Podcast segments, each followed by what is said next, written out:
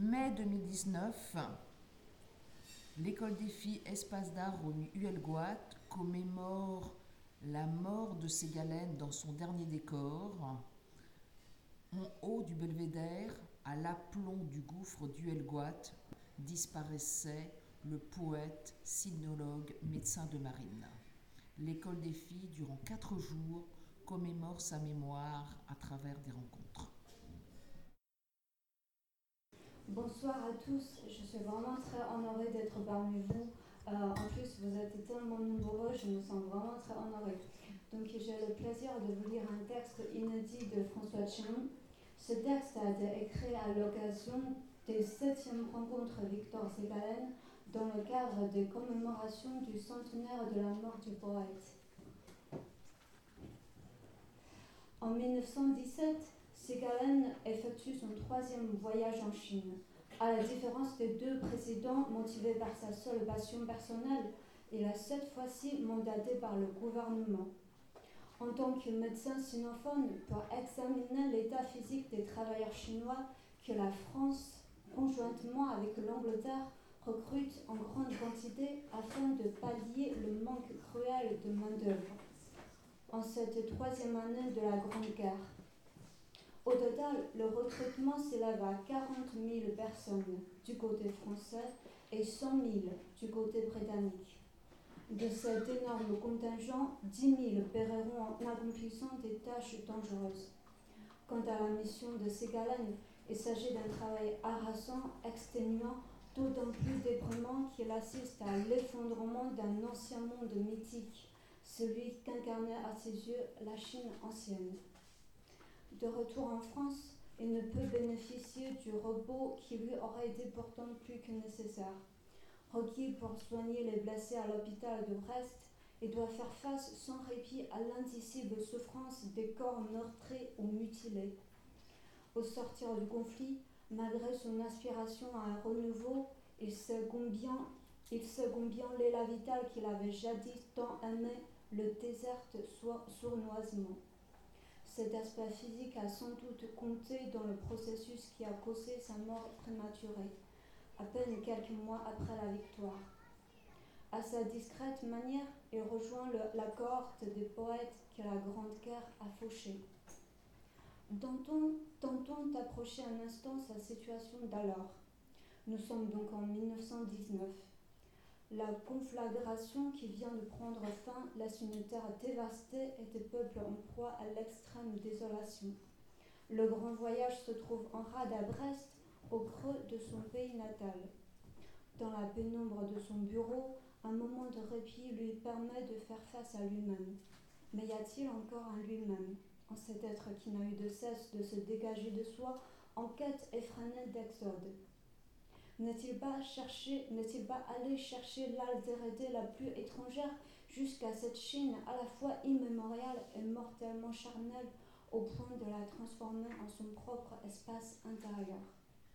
Une création en est issue, incarnée par un haut langage profondément original, un français rendu percutant par la langue idéographique, un chinois apprivoisé par l'idiome à la musique vocalique.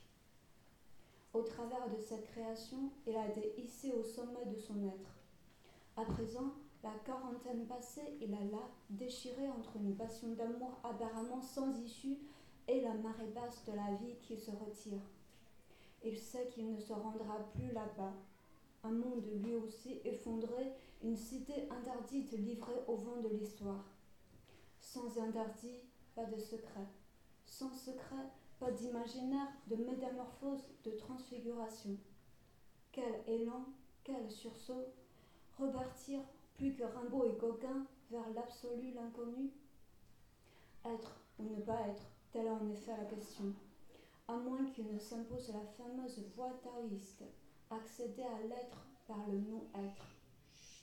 Lui reviennent à l'esprit ces majestueuses allées de tombes impériales à Pékin comme un Nankin ces figures souveraines qui réaménagent avec superbe l'espace-temps en ces six orients. Oui, l'heure du bilan est arrivée.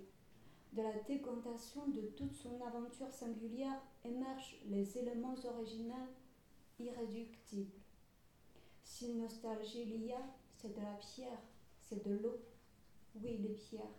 Ces stèles qui jalonnent, qui jalonnent aussi bien les grandes routes que les chemins de campagne, ces animaux sculptés le long des allées impériales ou ces chimères enfouies dans de hautes herbes. Cette triple terrasse circulaire du temple du ciel où les humains font offrande de leur part divine à l'invisible puissance céleste. Oui, les eaux, étangs et lacs qui envoient par bouffées l'obsédant parfum de lotus, la cascade opportune qui dambourine sur le dos du voyageur, l'épurant de fond en comble. Le grand fleuve qui, dans ses gorges, lance, ses vagues à l'assaut des récifs et des jonques, exigeant sans cesse des sacrifices pour s'assurer de son pouvoir démiurgique. Cette nostalgie de la pierre et de l'eau traduit chez le poète une quête fondamentale, celle justement de l'origine non tant une origine personnelle que le commencement des grandes créations humaines inspirées par les spectacles de la création même. Il cherche à remonter jusqu'à la haute époque afin d'assister à l'épiphanie des formes et des expressions qui contenaient la promesse du divers, tout en maintenant une exigence austère, presque hautaine, qui les préserverait de toute compromission ou de corruption. Ces créations semblaient vouloir situer avec exactitude le destin humain au sein de l'univers vivant. Dans cette optique, les deux éléments en question sont emblèmes, respectivement, de l'espace et du temps. La pierre incarne une manière souveraine de demeurer ici, tandis que l'eau, par son courant irrésistible, assure la possibilité de renouvellement et de transformation. La pierre cuite au feu inaugural, garde ses liens secrets avec les astres, animés qu'ils sont par le même souffle vital. Quant à l'eau, du fait de son écoulement orienté, elle fait naître naturellement l'idée de la voix. Car Ségalen a pu constater en Chine un phénomène exceptionnel. Les deux grands fleuves qui traversent le pays de bout en bout, forgeant par là deux courants de pensée déterminants taoïstes et confucéens, sources communes. Depuis le haut plateau tibétain, le Huanghe et le Yangtze coulent dans le même sens avant de se jeter dans la mer. Ils semblent découler d'une cause et d'être mus par une visée signifiant par là les lois de la voie. Ainsi, entre pierre et eau s'instaure un jeu dialectique qui se concrétise par l'interaction entre le stable et le mouvant, entre la fixité et le devenir, entre la conscience de soi et la fascination de l'autre. Il arrive que la dialectique fasse place à la connivence lorsque, de rocher en rocher, l'eau tombe en cascade. Il en résulte un haut champ jailli des entrailles de la nature et qui offre un modèle à l'âme orphique du poète. Le chant humain, né de l'instant, rejoint sans faille la résonance éternelle. C'est alors que Ségalen se rappelle le fidèle coin de son royaume secret, tout départ étant toujours un retour. Il se rappelle cette forêt du Welgoat où tout se retrouve. Le courant à l'eau vive, les rochers empilés, le chant d'une chute à l'accent éternel. Et en haut de la cascade, le tertre antique propice aux dormeurs du Val. Il s'y rendra comme un rendez-vous retardé, mais cette fois résolument, sinon définitivement. À ne pas douter, un chant à lui est encore possible. Il sera seul à l'entendre. Non, pas tout à fait seul. Il conviera toutes les âmes capables de raisonner à l'escorter. Au bout du chemin de la vie, nous entrons dans la forêt obscure. Nous logeons la rivière en miroitant méandre encombré à mains endroits de rochers de granit arrondis et lustrés. Notre marche nous mène au lieu hanté où, sur l'autre rive, creusant la paroi rocheuse du mamelon, une cascade inlassablement sonore abrite profond le gouffre. Plus loin, en aval, le courant se précipite, se fait torrent, avivant l'air, donnant le vertige à nos corps là, nous contraignant à la halte. Sur la perche, nous nous asseyons. S'installe alors autour de nous l'étrange silence. sur fond de bruissement de l'eau que seul vient interrompre de temps à autre une guêpe. Restons-nous longtemps à nous complaire ainsi, à goûter encore aux doux aliments d'ici, arrosés d'acres breuvages. L'heure enfin n'est-elle pas venue de nous rendre sans plus tarder à l'audience du destin? Traversons donc à quai la rivière sans retour, gravissons le même long aussi accueillant que le sein maternel. Une sente cachée, monsieur, nous conduira au sommet qui surplombe la cascade. Ah, nous méfions-nous assez du tranchant des pierres pointues, des souches taillées. Voilà qu'à la cheville, une nette blessure nous fait saigner. Blessure inattendue ou inespérée. Qui d'autre pourra le dire sinon nous-mêmes? Nous qui toujours avons su tirer sens de ce qui advient, bénissons ce sang versé qui renouvelle une ultime fois notre alliance avec la terre. Je vous remercie de votre attention.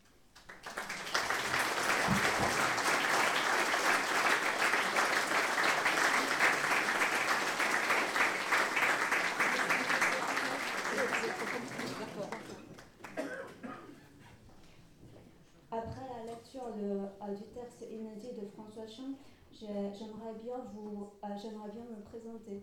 Donc, je suis Zhang Guochuan, je suis titulaire d'une thèse sur François Chang. Ma thèse s'intitule La symbiose de la culture chinoise et de la culture française chez, euh, dans l'œuvre de François Chang. Ainsi, cet après-midi, j'ai l'honneur de vous faire une petite communication intitulée Voyage dans le temps et dans l'espace de Victor Sigalen à François Chang. N'hésitez pas à m'interrompre si vous avez la moindre de questions.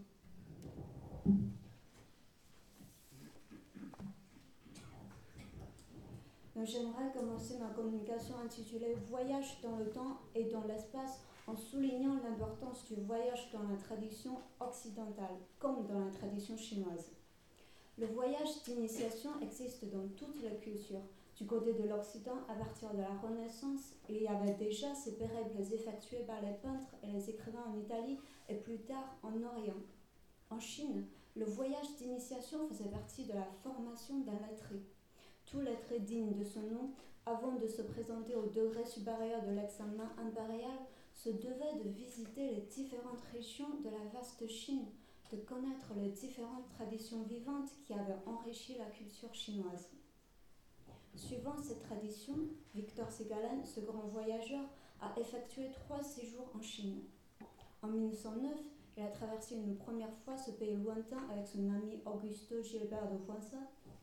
En 1914, il a entrepris avec Voisin et Jean Latry une mission archéologique consacrée aux monuments funéraires de la dynastie des Han. En 1917, il est retourné en Chine une dernière fois pour une mission de recrutement de travailleurs chinois.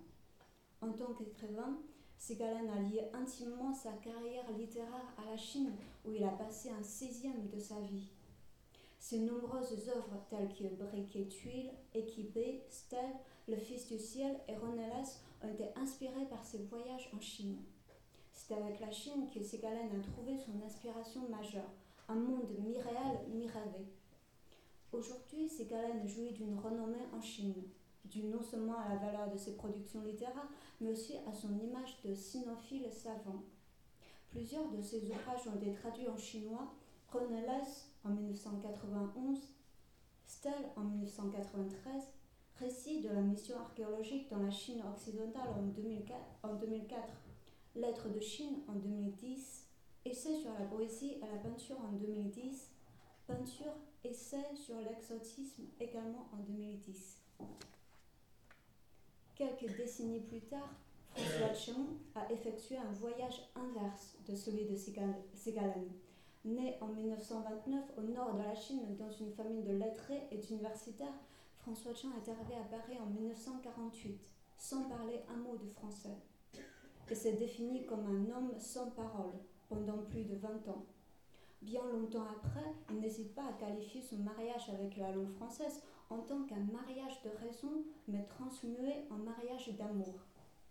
Naturalisé en 1971, élu à l'Académie française en 2002, il a acquis aujourd'hui une popularité due à la fois à son statut de premier asiatique premier membre asiatique de l'Académie française et à ses œuvres couronnées de nombreux prix. Durant cette longue période d'adaptation, François Chan, cet excellent chinois, a rencontré Ségalen. Ici, j'utilise le mot rencontrer dans le sens de découvrir. Dans les années 1970, François Chan a accepté de donner des cours particuliers de chinois à une jeune fille qui est alors Ségalen. Cette dernière lui a offert l'édition des œuvres chinoises de son grand-père, préfacée par Pierre-Jean Jouve.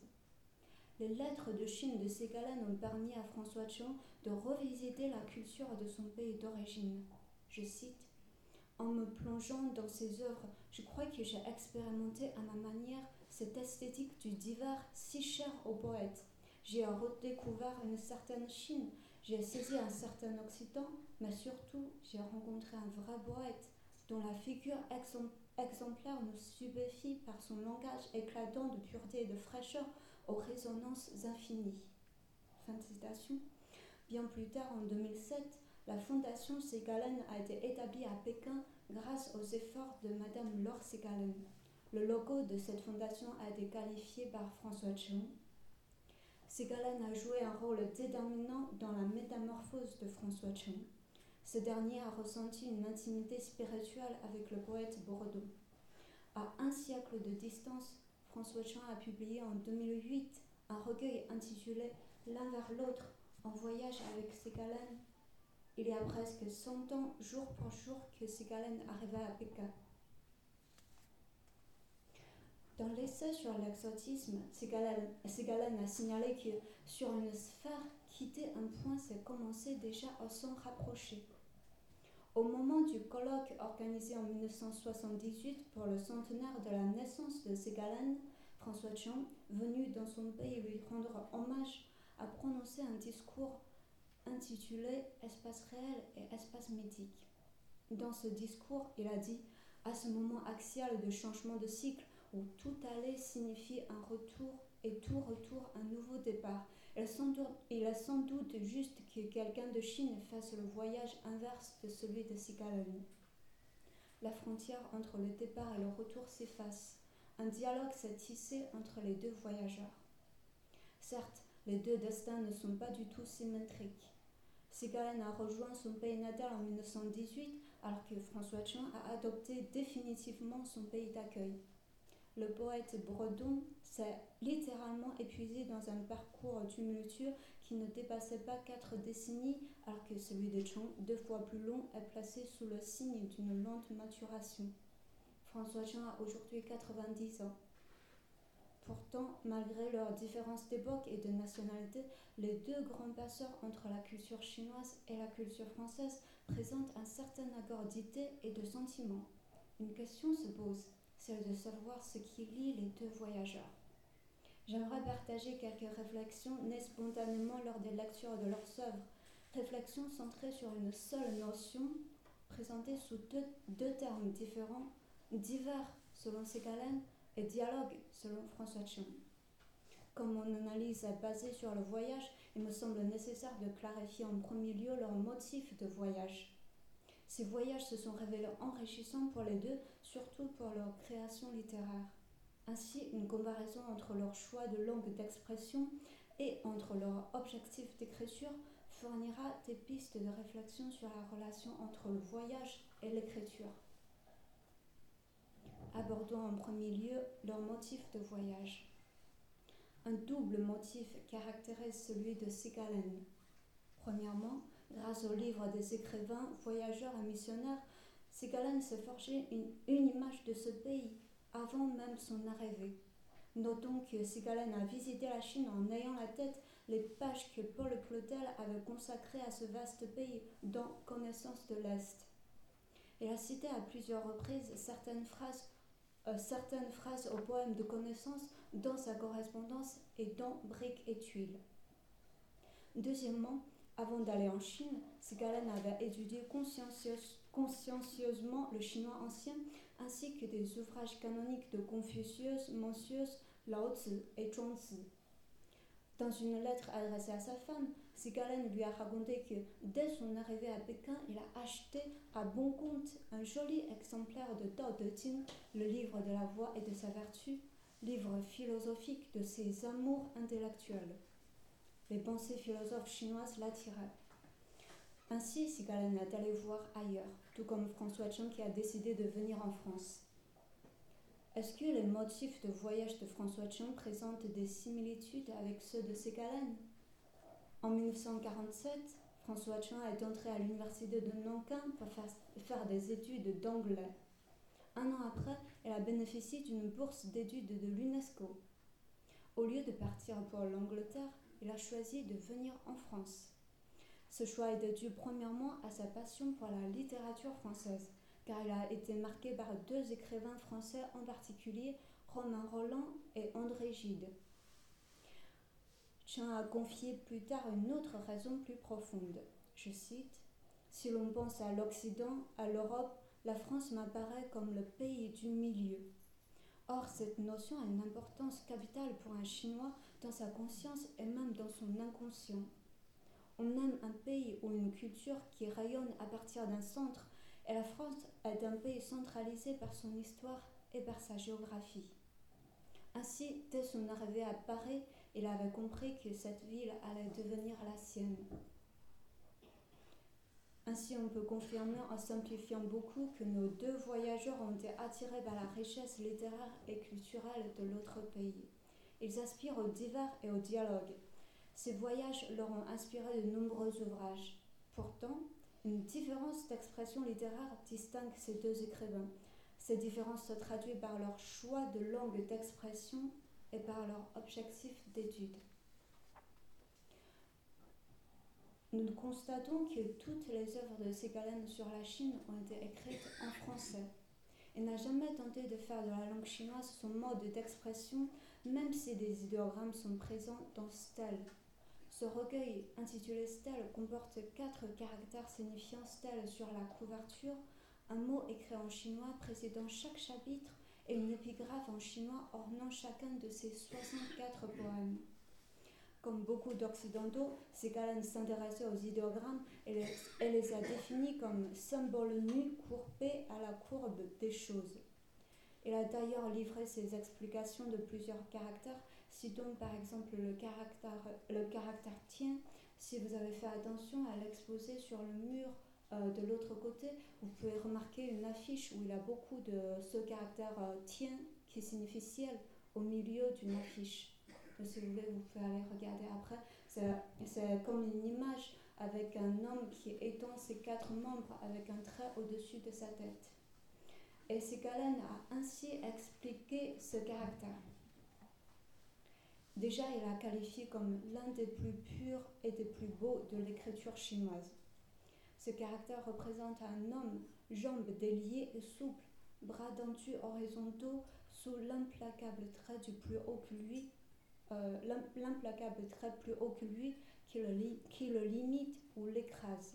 C'est ce trait, cette voûte, ce toit du monde, ce toit du front que le poète a prétendu percer.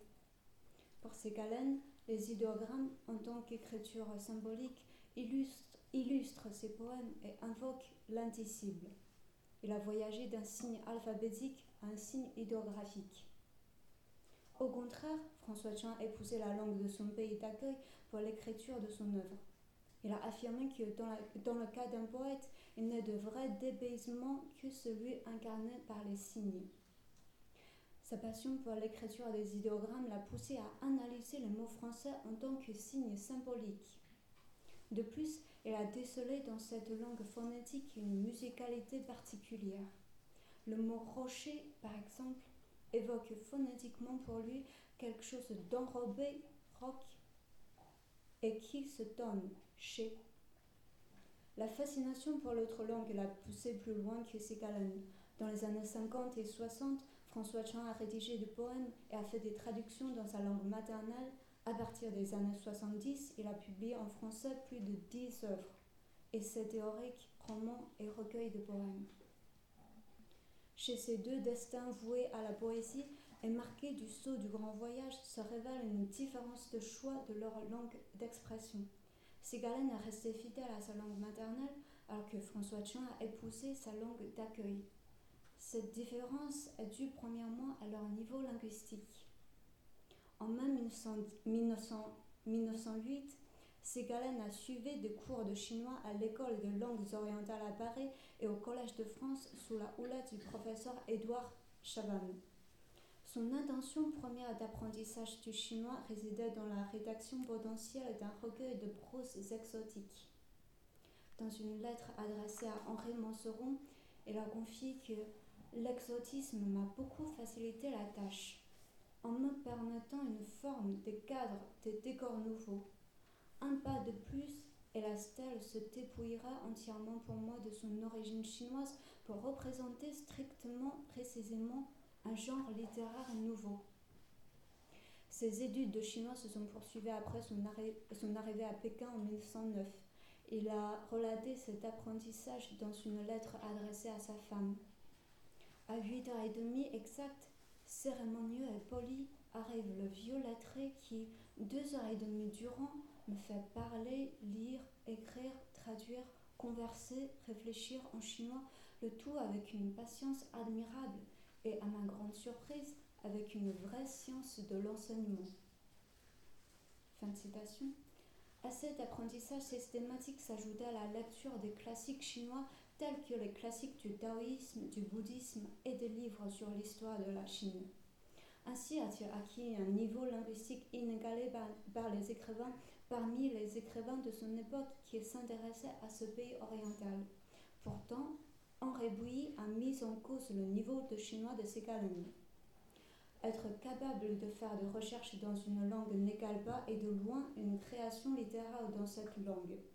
De plus, l'ouvrage intitulé Stella a été rédigé, seulement rédigé en 1910 durant son premier voyage en Chine, donc seulement deux ans après son initiation à la langue chinoise. Par ailleurs, dans un sens, l'option de la langue de création reflète le conflit entre les deux cultures. Lorsque Sigalen est arrivé en Chine en 1909, la dynastie régnante est profondément déstabilisée, d'une part par l'invasion des puissances européennes et d'autre part par le mouvement de modernisation à l'occidental. Donc venu d'une culture puissante, Ségalen ne ressentait pas l'exigence de s'adapter à, une culture déclinante. Vous savez que Ségalen s'intéresse beaucoup au, Fils du ciel en Chine. Donc quand il était venu en Chine en 1909, l'empereur Kongxu, personnage principal de son roman intitulé Le Fils du ciel, était mort un an avant et le nouvel empereur Puyi avait seulement trois ans. donc la passion pour la Chine de Ségalen plus précisément pour l'ancien empire, l'a poussé à effectuer ses recherches dans les classiques, la réalité lui étant indifférente. Pourtant, ceci n'efface pas l'influence de la langue chinoise sur l'écriture de François euh, de. La concision et l'ellipse dans son langage littéraire est certes inspirée par la langue, euh, par la langue anglaise, comme il a confirmé dans une lettre à sa traductrice, Madame Manseron, je cite une partie de cette lettre. Tout ce qui en anglais est syllabiquement plus court que la phrase française me plaît absolument. Le monosyllabe représente une densité de son supérieur, un état plus avancé du mot. Mais une similitude avec le langage poétique chinois caractérise le langage le langage de Ségalen. François Chang a relevé sur le plan lexical une omission des mots vides chez Ségalen. Citons un vers de Ségalen. Lac mouvant, firmament liquide à l'envers, cloche musicale. L'utilisation des verbes infinitifs dans une stèle entière attire également l'attention d'un lecteur familiarisé avec la poésie classique chinoise où les pronoms personnels sont souvent absents. Je cite Ségalen perdre le midi quotidien, traverser des cours, des arches, des ponts, tenter des chemins bifurqués, m'essouffler aux marches, aux rampes, aux escalades. Fin de citation. Sur le plan syntaxique, François Chan a remarqué un morcellement ou juxtaposition de groupes de mots, un parallélisme fréquent qui constitue un clin d'œil au langage classique chinois. D'ailleurs, M. Bostel a remarqué dans son article intitulé Ségalen et Claudel, Histoire d'indifférent, que Ségalen emprunte certaines formes à la tradition chinoise pour élaborer sa vision de la Chine, comme dans Ode, où il adopte un maître de douze syllabes qui, contrairement aux apparences qui pourraient faire croire qu'il s'agit de l'alexandrin français, combine en réalité deux maîtres de la poésie régulière chinoise, le pentasyllabe et l'heptasyllabe. Ainsi, même si Sigalen est resté un écrivain francophone, son écriture porte les traces du langage classique chinois. Contrairement à Sigalen, François Chan a adopté sa langue d'accueil et les valeurs de cette nouvelle culture. Arrivé en France en 1949, euh, en France le dernier jour de 1948, il a traversé dans les années 50 une période de désespoir, de dénuement et de solitude extrême. Je cite Je suis resté en France, a-t-il plaidé, par amour de la littérature. Les grands auteurs qui bénéficiaient en Chine d'excellents traducteurs m'avaient fait entrevoir la diversité, le raffinement et la dimension charnelle de ce pays. Vous imaginez mon drame Je rêve de littérature et j'apprends décourager une langue que je ne maîtrise pas. Fin de citation. Il a été impossible pour François Chon de se replonger dans sa culture maternelle après la fermeture de la frontière en Chine en 1949. S'il n'avait pas, fait son premier pas vers la langue française, il serait resté un homme sans parole dans ce pays occidental. Donc il a décidé de s'intégrer dans ce pays, dans cette langue, comme dans cette littérature et cet art multiséculaire. multiséculaire. À partir de sa langue maternelle et de sa langue d'accueil, il a formé un langage qui reprend l'héritage du passé tout en y introduisant des éléments nés de la conscience de la modernité. Maintes fois, je cite, j'ai éprouvé cette ivresse de renommer les choses à neuf comme au matin du monde. En tant que poète de la Chine ou poète inspiré par la Chine, Victor Segalen a puisé dans la culture chinoise l'inspiration pour ses livres dans lesquels la Chine était présente sous tous ses aspects. Stèle nous transmet une Chine mystique, peinture nous montre une Chine artistique, Less nous présente une Chine révolutionnaire, le Fils du ciel nous raconte la Chine des empereurs. Dans la préface des œuvres complètes de Segalen, Henri Bouillet a noté que les écrits de Segalen étaient devenus une référence incontournable pour quiconque s'intéressait à la Chine. Quant à François Chang, qui a également écrit des essais sur la peinture et la poésie classique chinoise, ces deux romans retracent une Chine relativement intime. Le dit de Tian Yi raconte la vie misérable de l'artiste Tian Yi sous la Chine entre 1930 et 1980. Pendant cette période en plein bouleversement en Chine, Yi s'est exilé en France. Cette expérience ne manquant pas de nous rappeler celle de l'auteur. L'éternité n'est pas de trop, un autre roman de François Chang, décrit l'histoire d'amour entre Tao Sheng et Lan Ying à la fin de la dynastie des Ming au XVIIe siècle. Pourtant, sous cette similitude de sujet sur la Chine, j'ai remarqué une différence d'objectif d'écriture. Que Segalen a comparé plusieurs fois la Chine à un fruit. Je cite Segalen Cet immense empire rond comme une orange et savoureux comme ce fruit près de la putréfaction. La Chine était pour lui un objet qui attend d'être observé. Ce forme de roman le narrateur de Renalas a tenu un monologue par lequel nous apprenons qu'il a tenté de pénétrer dans la cité interdite qui demeurait pourtant toujours hors de sa portée. Dans les écrits de Segalen, nous remarquons un manque de communication avec le peuple chinois. Les rares Chinois ordinaires qui apparaissaient entre ces lignes et qui d'ailleurs s'exprimaient très rarement étaient des traducteurs ou des vieux maîtres enseignant le chinois. Ces récits reflètent ainsi la Chine de Segalen, un pays entre le réel et l'imaginaire. Pour lui, l'essence de ce pays de l'Orient n'existe plus dans cette Chine à l'agonie, mais dans cet empire ancien et mystérieux qui venait de disparaître. Nous pouvons ainsi dire que Segalen était dans un sens isolé de l'humanité. Ne fréquentant ni lettrés ni artistes, il n'a jamais cherché non plus à rencontrer des maîtres chinois qui eussent pu l'initier aux disciplines variées de leur culture. En revanche, il a rencontré durant ses séjours en Chine de nombreux Occidentaux, diplomate, médecin, missionnaire, homme d'affaires, écrivain tel que son compagnon de voyage Gilbert de Voisin et Paul Claudel. Ensemble, ils ne cessaient de parler de la Chine et de porter des jugements sur elle. Ceci les renvoyait à l'image qu'ils faisaient d'eux-mêmes. Du côté de François Chang, à la poursuite d'un dialogue entre les deux cultures, il a traduit en chinois des poètes français tels que Baudelaire, Rimbaud, Apollinaire, René Char et Henri Michaud. Ces traductions ont par la suite constitué un bréviaire pour les chercheurs chinois en littérature française. Parallèlement, il a traduit en français des poèmes chinois et un roman du XXe siècle intitulé Le Pouce-Pouce. En adoptant la méthodologie du structuralisme et celle de la sémiologie, il a introduit l'art classique chinois en France avec ses deux essais, l'écriture poétique chinoise et vide et plein le langage pictural chinois. Certains chercheurs, par conséquent, n'hésitent pas à définir François Jean en tant qu'un passeur de culture. Parallèlement à ses essais, traductions, livres d'art et monographies, il a commencé sa propre création poétique. Son premier recueil de poèmes en français, De l'arbre et du rocher, a été publié en 1989, 40 ans après son arrivée en France.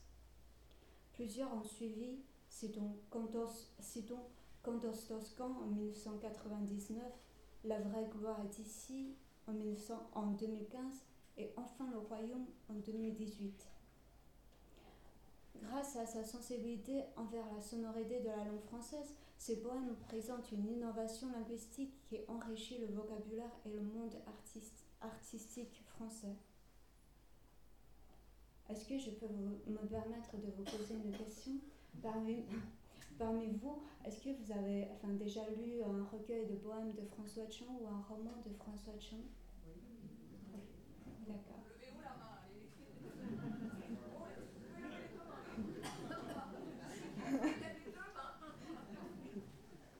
François Chang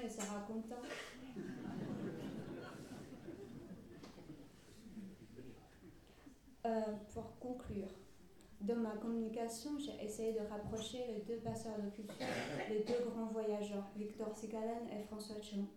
Malgré leur intimité spirituelle et leur similitude de, motifs de voyage, ma visée a d'étudier la différence d'expression entre les deux écrivains. Leur choix de langue m'a paru intéressant. Malgré son intérêt vis-à-vis des idéogrammes, Sigalen n'a jamais tenté de faire de la langue chinoise son mode d'expression, alors que François Chang a épousé la langue de son pays d'accueil pour sa création littéraire. Sous une similitude de sujet sur la langue, j'ai constaté chez les deux auteurs une différence d'objectif d'écriture. La Chine, dans les écrits de Ségalen, se révèle un pays entre le réel et l'imaginaire. Son exploration de ce pays lointain s'est révélée une exploration de lui-même. Quant à François Chang, qui est souvent défini comme un passeur entre les deux cultures, l'écriture constitue pour lui un moyen de reconstruire son identité dans une culture étrangère. Ce qui unit nos deux, voyageurs est beaucoup plus subtil qu'un parallélisme biographique. Jean Moutaba a résumé cette union en un mot, un mot forgé par Ségalen, exote. Pour lui, l'exote n'a que faire du tourisme culturel, la surface ne l'intéresse pas, il est allé voir ailleurs pour mieux voir au-dedans. Il sait que la rencontre avec l'autre n'est réelle et donc féconde qu'à condition de s'y impliquer corps et âme. L'union entre les deux voyageurs réside dans cette vérité fondamentale exprimée par Sigalen et reprise par François Chang dans son poème, je cite, Le divers ne divertit point, au contraire, il recentre. Ségalen prône l'esthétique du divers. Dans ses œuvres, les deux voix, le jeu du voyageur visitant le pays exotique et le tu du voyageur euh, du pays étranger, euh, ces deux voix dialoguent et se font écho. Parallèlement, les écrits de François Chang constituent une symbiose vivante de la culture chinoise et de l'esthétique française. Cette année, c'est le centenaire de la mort de Ségalen. C'est également une grande année pour les deux voyageurs. 110 ans après le premier voyage de Ségalen en Chine, 70 ans après la première entrée de François Chang en France. Les deux poètes ont voyagé dans le temps et dans l'espace à travers soi-même et à travers l'autre. Pour Ségalen comme pour François Chang, l'autre nous aide à mieux nous comprendre nous-mêmes. Par le voyage, un dialogue s'est tissé entre la culture chinoise et la culture française, et ce dialogue continuera et se prospérera grâce à d'autres voyageurs, car sans renoncer en rien à la meilleure part de nous-mêmes, nous ne pouvons que nous enrichir en acceptant la meilleure part de l'autre. Je vous remercie de votre attention.